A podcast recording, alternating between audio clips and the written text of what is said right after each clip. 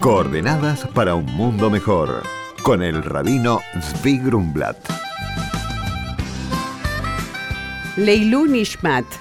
Para eterno recuerdo de la señora Miriam Perel, hija de Nahum Asher Alea Shalom. Muy buenos días, Shalom. Venimos con todo el impulso y la alegría de la festividad de Pesach que finalizó en el día de ayer.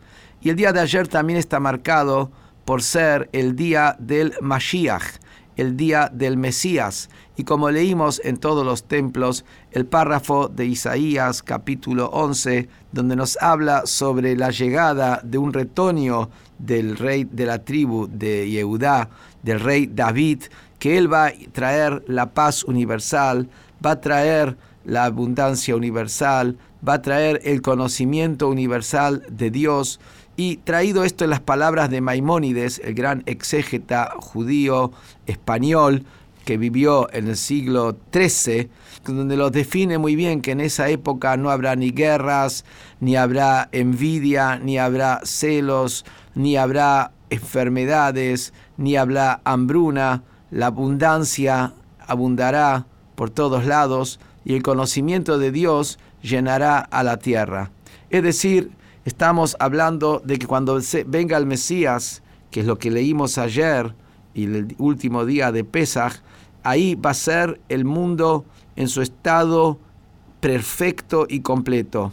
Ese mundo al cual Dios quiso, aspiró cuando lo creó a este mundo. No lo creó al mundo perfecto directamente, porque Dios quiere que el hombre sea partícipe del perfeccionamiento de este mundo. Y aquí tenemos este concepto de que en cada uno hay una chispita del Mesías. ¿Qué quiere decir? Cada uno tiene una parte en la construcción de este mundo.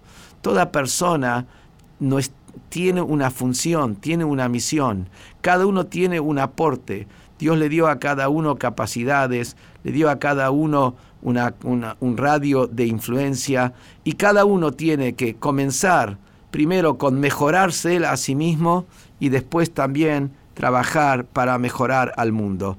Y de acuerdo a lo que dicen nuestros sabios y lo que está en los libros de la mística, estamos ya en los últimos instantes previos a la llegada del Mashiach, a la llegada de este mundo completo, perfecto, que, del cual estamos hablando. Y lo vemos del hecho de que hoy en el mundo el, el clima, el ambiente es que la gente quiere la paz. Por el otro lado, vemos los avances impresionantes de la medicina, vemos los avances impresionantes de la ciencia al servicio del hombre. Pero como todas las cosas, todo tiene dos caras y está en manos del hombre el utilizarlo positivamente o negativamente.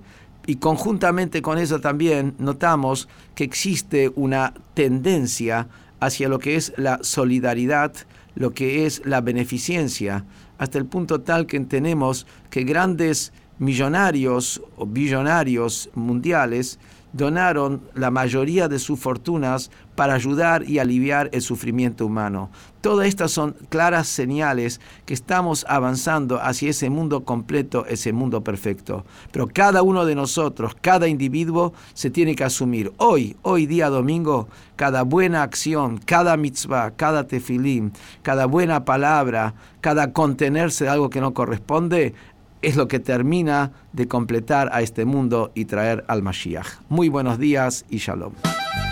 Hola, Rabino. Mi nombre es Oscar. Quisiera preguntarle si cuando llegue el Mashiach se reconstruya el templo y comencemos nuevamente a traer ofrendas, ¿dejaremos de rezar en las sinagogas como en las épocas del primero y segundo templos?